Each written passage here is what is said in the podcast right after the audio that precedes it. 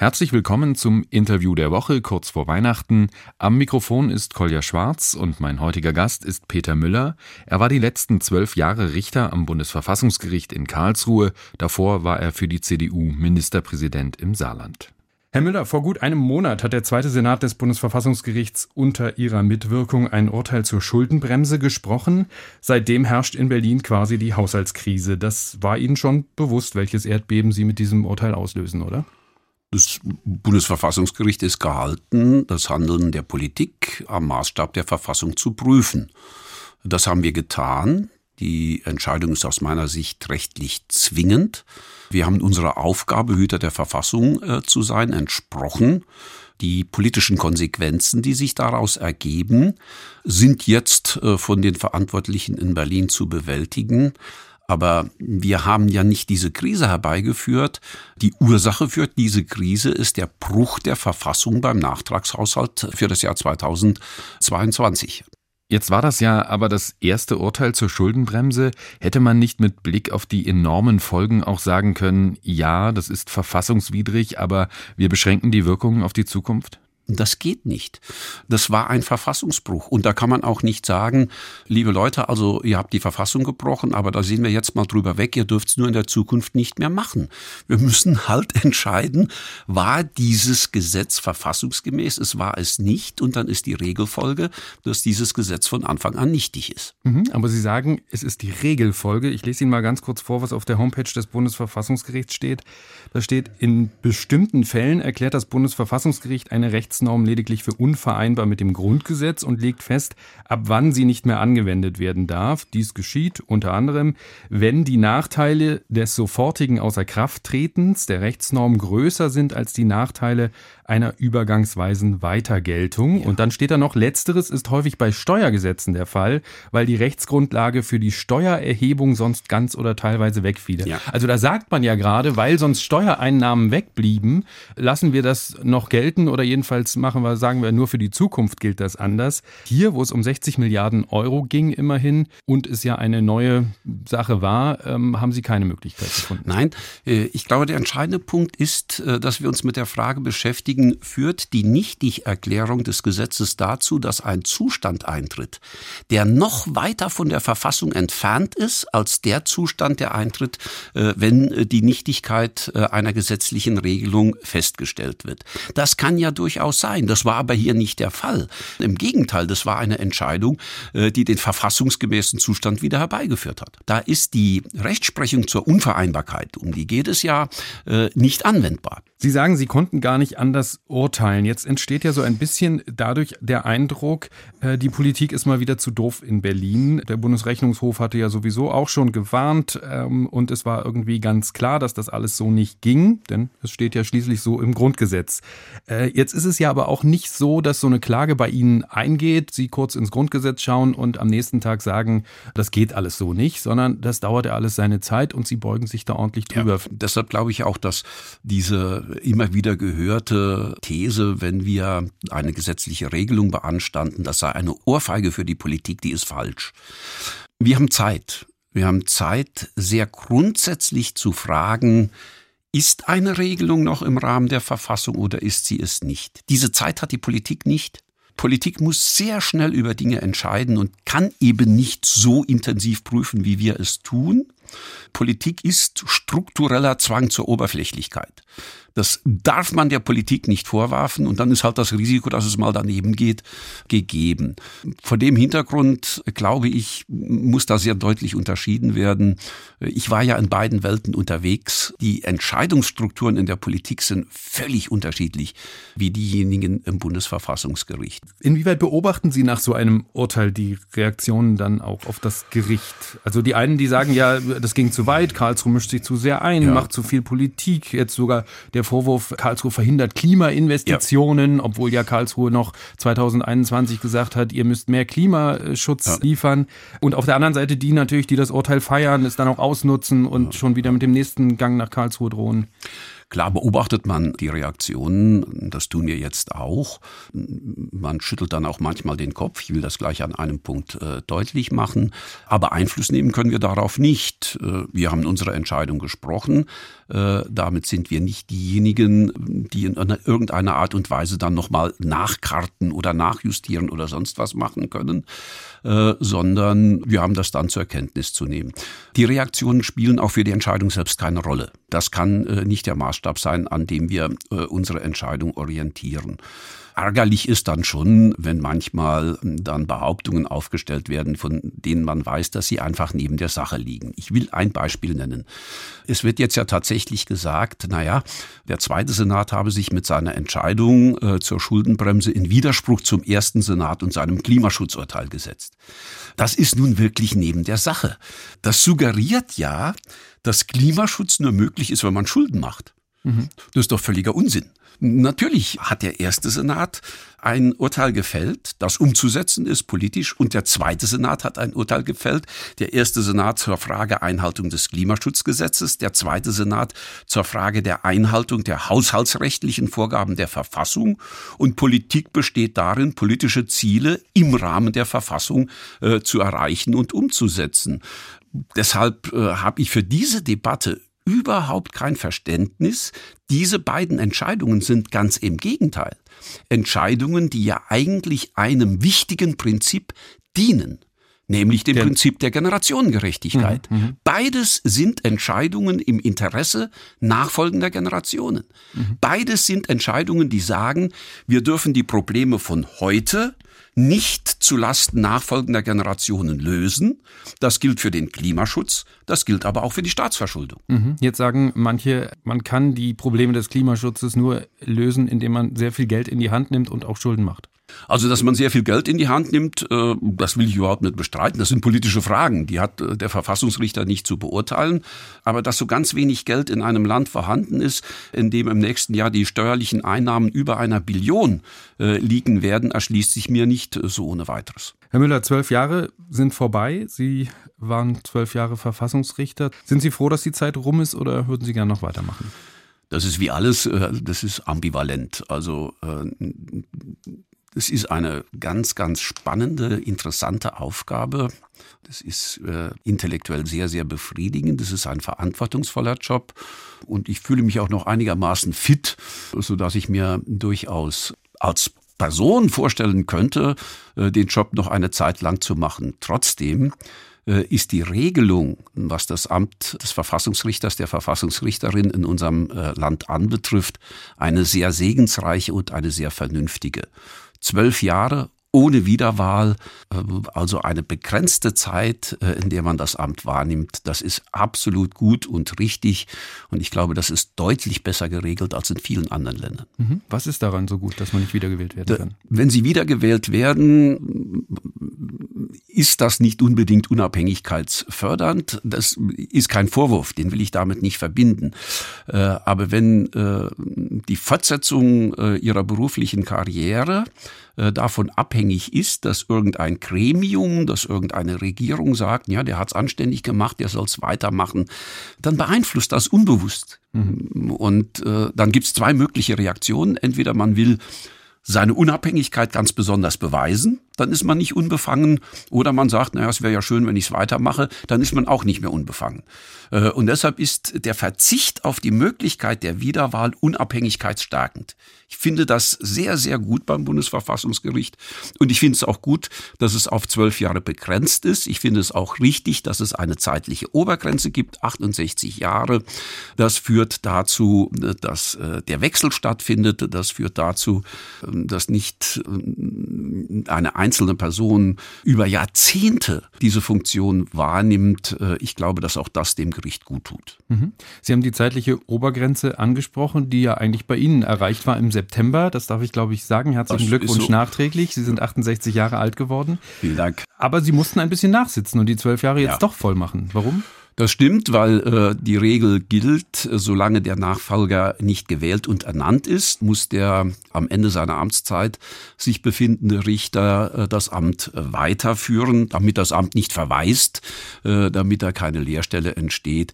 Wenn das dann mal ein paar Wochen sind oder wie in meinem Fall dann äh, Oktober, November, Dezember, also ein Vierteljahr, ich glaube, damit kann man leben. Das geht. Schlecht wäre es, wenn da Vakanzen über noch längere Zeiträume entstehen äh, würden und sich der Eindruck einstellen müsste, dass versucht wird, auch durch Nicht-Wiederwahlen die Zusammensetzung des Gerichtes zu beeinflussen. Das ist aber bei uns nicht der Fall. Lassen Sie uns mal von dem Ende Ihrer Zeit zu den Anfängen, zu Ihren Karlsruher Anfängen zurückkommen. Sie waren ja noch im August 2009 Ministerpräsident der CDU im Saarland ja. und im Dezember 2011 dann Verfassungsrichter. Da war ähm, die Umstellung sicherlich groß und schnell, oder? Absolut sind äh, völlig unterschiedliche Welten, in denen man sich bewegt. Wir haben eben ja schon kurz darüber gesprochen. Als Politiker sind sie in hohem Maße fremdbestimmt. Sie haben eine unendliche Zahl von Dingen gleichzeitig zu behandeln, zu beraten, zu entscheiden. Sie haben also permanent Dutzende von Bällen in der Luft und keiner kann runterfallen. Im Verfassungsgericht ist das völlig anders. Sie sind in hohem Maße selbstbestimmt. Sie haben Mitarbeiterinnen und Mitarbeiter, die Ihnen äh, helfen, die tolle Arbeit machen, aber am Ende sind Sie alleine. In den Beratungen, da darf kein Mitarbeiter teilnehmen, da sind Sie nur auf sich gestellt. Sie haben die Möglichkeit, die Dinge in der Tiefe zu durchdenken. Das ist eine völlig andere Welt. Und deshalb muss ich auch sagen, die ersten Beratungen, die ich im Bundesverfassungsgericht habe, da bin ich schon mit weichen Knien hingegangen. Im Vorfeld Ihrer Wahl gab es Kritik, dass man jetzt aus der Politik ins ja. Gericht wechselt. Ähnliche Kritik, wie es sie jetzt auch wieder gibt beim Präsidenten des Gerichts, Herrn Professor Habert. Können Sie verstehen, dass sich manche Menschen fragen, wie Politiker über die Verfassungswidrigkeit von Gesetzen entscheiden sollen, für die sie gerade noch Politik gemacht haben?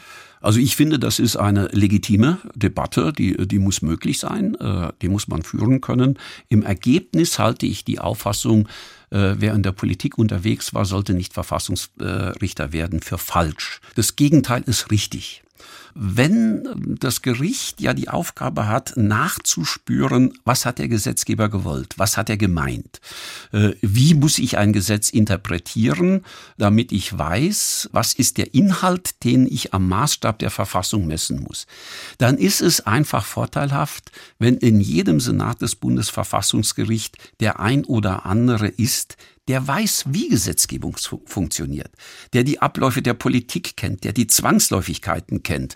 Das kann helfen bei der Interpretation von Gesetzen. Das ist für das Gericht bereichernd. Klar ist, die Dosis macht das Gift. Äh, das dürfen immer nur Einzelne sein. Mhm. 2011 sind Sie ans Gericht gekommen. 2014 haben Sie dann das äh, Thema, das Gebiet Wahlen und Parteienrecht bekommen, waren da also als Berichterstatter für die Verfahren zuständig.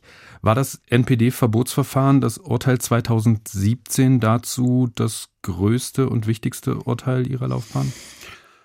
Naja, das ist immer schwierig zu sagen, was war das größte und wichtigste Urteil, aber äh, es war sicherlich eines der bedeutendsten, die ich als Berichterstatter äh, verantworten durfte. Wir haben in dem Urteil den Begriff der freiheitlich-demokratischen Grundordnung ja noch einmal grundsätzlich reflektiert. Wir haben die Frage des darauf Ausgehens noch einmal grundsätzlich äh, reflektiert. Wir haben noch einmal sehr deutlich darauf hingewiesen, dass äh, das Parteiverbot das schärfste, aber auch ein sehr zweischneidiges Schwert der wehrhaften Demokratie ist. Warum zweischneidig? Ja, eigentlich ist ja ein Parteiverbot äh, der Versuch, die Freiheit dadurch zu beschützen, dass man Freiheit beschränkt. Mhm. Das ist ja ein gewisser Widerspruch äh, in sich. Das Parteiverbot darf nicht benutzt werden, um unliebsame politische Konkurrenz auszuschalten. Und die Idee des Grundgesetzes ist ja eigentlich die Idee, dass Demokratie verteidigt wird in der offenen geistigen Auseinandersetzung. Das Grundgesetz setzt auf die Kraft des Arguments und nicht auf Verbote. Das Grundgesetz setzt darauf, dass Demokraten die Demokratie offensiv verteidigen und auf diesem Weg sichergestellt wird, dass Radikale keine Chance haben.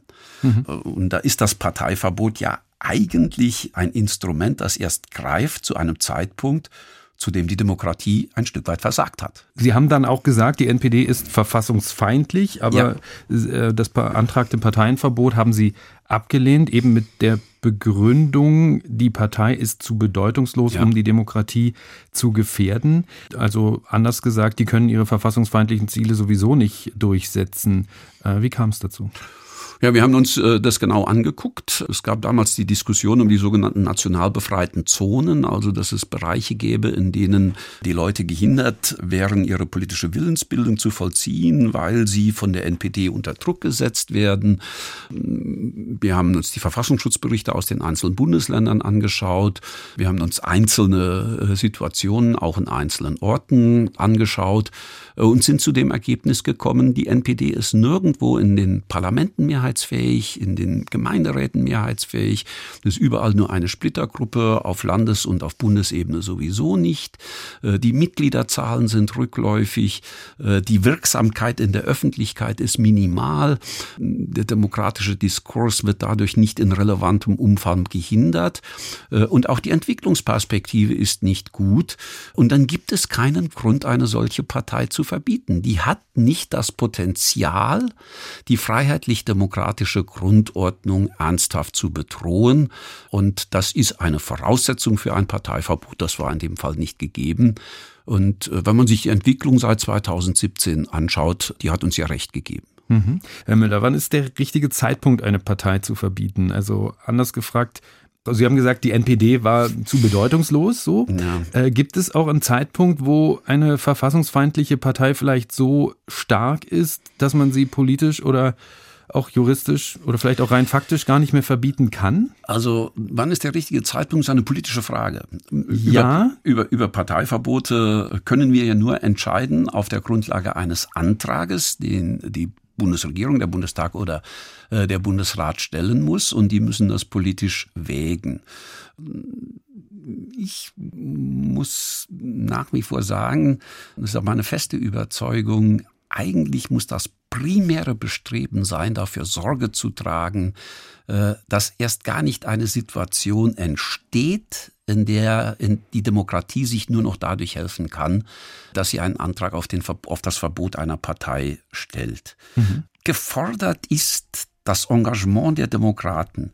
In Deutschland ist schon einmal eine Demokratie zugrunde gegangen, weil zu wenige bereit waren, sich in ihren Dienst zu stellen, weil zu, viel, zu viele geschwiegen und weggeschaut haben. Und äh, an dieser äh, Herausforderung hat sich nichts geändert. Und, und das, glaube ich, ist auch die Philosophie des Grundgesetzes. Das Grundgesetz will engagierte Demokraten. Wenn es gar nicht mehr anders geht, gibt es die Möglichkeit des Parteiverbots, gibt es die Möglichkeit Vereine zu verbieten, ist nochmal was anderes, gibt es die Verwirkung der Grundrechte. Aber das Primäre ist, dass Demokraten sich für die Demokratie engagieren, die geistige Auseinandersetzung suchen und auf diesem Feld Radikale schlagen. Mhm, Habe ich verstanden. Aber wenn das eben nicht gelingt, gibt es dann wirklich noch die Möglichkeit des Parteiverbots? Wenn wir uns die Geschichte anschauen, äh, Hitler hätte man sicherlich nicht mehr verbieten können, als er dann an der Macht war. Es gibt sicherlich einen Punkt, an dem das kippt. Klar, spätestens mit der Anführungszeichen Machtergreifung kriegen sie das nicht mehr umgedreht. Und das ist dann eben eine Frage, die sich dann an die Antragsteller in einem solchen Verfahren richtet. Wann ist der richtige Zeitpunkt äh, erreicht, an dem man sagt, jetzt müssen wir das Instrument des Verbotes einsetzen? So ein Verbot ist zweischneidig. Sie schaffen Märtyrer. Der Ungeist in den Köpfen wird durch ein Parteiverbot nicht beseitigt. Das spukt weiter in den Köpfen und deshalb. Äh, Aber auch da nochmal die Frage, wenn man eine Partei verbietet, die zwei, drei Prozent hat, ja, mhm. Äh, dann hat man eben diese zwei, drei Prozent, die das weiter in den Köpfen ja. haben. Wenn man eine Partei verbietet, die 30 Prozent haben, dann sagen die ja, ihr räumt uns hier als Konkurrenz ja. aus dem Weg. Dann haben wir doch ein ganz anderes, äh, ganz andere Bewegung auf der Straße. Äh, äh, deshalb wundert es mich ja nicht, dass äh, ja wirklich auch sehr renommierte deutsche Staatsrechtlehrer sagen, das Parteiverbot ist eigentlich ein Instrument, das uns am Ende politisch nicht weiterbringt. Ich habe viel Sympathie und, und, viel Verständnis für eine Position, die sagt, politisch jedenfalls sagt, wir haben die Verpflichtung als Demokraten dafür zu sorgen, dass wir Radikale auf dem Feld der geistigen Auseinandersetzung schlagen und nicht mit Verboten. Herr Müller, angenommen, die Bundesregierung kommt nächstes Jahr zu Ihnen, sagt Herr Müller, Sie haben ja jetzt Zeit und Experte sind Sie auch noch auf dem Gebiet, wir wollen die AfD verbieten. Eine Partei, die in mehreren Bundesländern als gesichert rechtsextrem eingestuft wird vom Verfassungsschutz und äh, die jetzt auch keineswegs bedeutungslos ist. Was sagen Sie? Sie haben die Frage jetzt klug eingebunden, aber Sie werden verstehen, also darüber müssen möglicherweise meine Nachfolgerinnen und Nachfolger entscheiden. Äh, das möchte ich äh, nicht jetzt durch voreilige äh, Erklärungen in irgendeiner Art und Weise mit beeinflussen. Da halte ich mich einfach zurück. Da bitte ich um Verständnis. Mhm. Also Sie würden auch danach da nicht beratend irgendwie agieren? Wenn die Bundesregierung von mir einen Rat will, ja. In dieser Frage stünde ich als Berater nicht zur Verfügung, bei anderen Fragen schon. Herr Müller, wir werden es nicht schaffen, über alle Themen Ihrer zwölf Jahre komplett und ausführlich zu sprechen. Ich würde Sie bitten, ein paar Sätze einfach mal zu ergänzen, dann können wir ein paar Themen vielleicht okay. schnell abhandeln. Okay. Das Grundgesetz ist für mich persönlich ein großer Glücksfall in der deutschen Geschichte. Wenn man mich in den Fluren des Bundesverfassungsgerichts lachen hörte, ging es mir gut. Über was wurde da gelacht? Über alles Mögliche, außer über den Zustand der deutschen Fußballnationalmannschaft. Okay. Überhaupt nicht mochte ich an meiner Arbeit am Bundesverfassungsgericht? Schlechte Schriftsätze von Volljuristen. Manchmal habe ich mich schon gewundert und ehrlich gesagt manchmal auch geärgert, wie wenig Arbeit der ein oder andere, der ein abgeschlossenes Jurastudium hat, investiert hat, um Verfassungsbeschwerden beim Bundesverfassungsgericht anhängig zu machen. Mhm. Woran liegt das? Weil Sie denken, es wird schon bearbeitet? Oder? Keine Ahnung, vielleicht hat man sich darauf verlassen, was ja auch richtig ist, dass wir uns dann schon intensiv um die Dinge kümmern. Mhm. Die Justiz insgesamt muss sich mehr erklären, weil der Rechtsstaat auf einem relativ dünnen Eis agiert. Das haben wir in anderen europäischen Ländern gesehen und deshalb ist der Satz, der Richter spricht durch sein Urteil, ansonsten schweigt er falsch. Mhm meinem Nachfolger am Bundesverfassungsgericht? Wünsche ich genauso viel Freude, Spaß bei der Arbeit, wie das auch bei mir der Fall war. Ich wünsche ihm ein paar Senatsverfahren weniger. Es war viel Arbeit, hört man raus. In den letzten Jahren hat es äh, äh, enorm zugenommen. Das hat auch mit, ich war ja für Wahlrecht, Parteienrecht, Parlamentsrecht zuständig, hat natürlich auch mit der, mit der Auffächerung der politischen Landschaft in Deutschland zu tun. Und damit, dass es in Deutschland Gruppierungen gibt, die sehr schnell bereit sind, den Weg zum Bundesverfassungsgericht äh, einzuschlagen, weil sie da nichts zu verlieren haben. Wenn sie gewinnen, haben sie gewonnen. Und wenn sie verloren, können sie sagen, die stecken alle unter einer Decke. Und das scheint mir in dem einen oder anderen Fall dazu geführt zu haben, dass wir doch häufiger angerufen werden als in der Vergangenheit. Mhm. Mein größter Fehler in zwölf Jahren Karlsruhe war, dass ich mich nicht früher um ein anständiges Kartrunde bemüht habe. Ihre Zeit am Verfassungsgericht ist vorbei und unsere Interviewzeit ist auch fast rum, aber zwei, drei persönliche Fragen muss ich am Ende noch loswerden. Was machen Sie denn jetzt? Gibt es schon Pläne? Also es gibt einige Anfragen aus unterschiedlichen Bereichen, aus dem NGO-Bereich, aus der Publizistik, aus äh, der Juristerei, aus dem, aus dem juristischen Bereich. Ich mm, will mir ein bisschen Zeit lassen, ein bisschen Abstand gewinnen, bevor ich entscheide, was ich mache. Zwei äh, Dinge stehen fest. Erstens, ich werde kein politisches Mandat mehr anstreben. Kalten Kaffee soll man nicht aufwärmen. Und äh, zweitens, ganz zu Hause bleibe ich nicht. Das kann ich meiner Frau nicht zumuten. So schlimm? Papa und Reporters? Ja, das ist ja kein Zufall, dass es diesen Film gibt. Gut. Äh, Sie haben es angedeutet, wie viel Arbeit das war in den letzten Jahren. Und ich glaube, letztes Jahr Weihnachten hatten Sie so viel zu tun am Gericht, da wurde quasi durchgearbeitet. Auch Ihre Mitarbeiter und ja. Mitarbeiterinnen durften nicht so wirklich Urlaub machen. Freuen Sie sich jetzt auf ein wirklich ruhiges Weihnachten mit der Familie? Absolut, freue ich mich total drauf. Stimmt tatsächlich, letztes Jahr, da gab es den Antrag auf einstweilige Anordnung gegen die Wiederholung der Abgeordnetenhauswahl in Berlin neben anderem. Und da gab es kein Weihnachten, äh, auch für die Mitarbeiterinnen und Mitarbeiter nicht. Und wenn Sie mir das noch gestatten, die wissenschaftlichen Mitarbeiterinnen und Mitarbeiter des Bundesverfassungsgerichts, das ist eine tolle Truppe, das kann man nicht anders sagen. Also wenn immer wieder darüber ge gejammert wird, dass die Jugend nichts taugt, das sind ja typischerweise dann doch Lebensjüngere, die da tätig sind, dann muss man sich diese Leute angucken und dann sieht man, Sokrates hatte nicht recht. Gut. Also ruhiges Weihnachten zu Hause. Was machen Sie? Wir werden Weihnachten in der Familie feiern. Ich habe drei Söhne, äh, ich habe äh, dreieinhalb Enkel. Dreieinhalb? Ja, also äh, eine meiner Schwiegertöchter ist äh, schwanger, da ist der Termin im Februar, toi toi toi. Und wir werden das ganz ruhig zu Hause feiern. Schön. Das war das Interview der Woche mit dem ehemaligen Verfassungsrichter Peter Müller. Am Mikrofon war Kolja Schwarz. Herr Müller, vielen Dank, dass Sie mir Rede und Antwort gestanden haben und frohe Weihnachten. Frohe Weihnachten.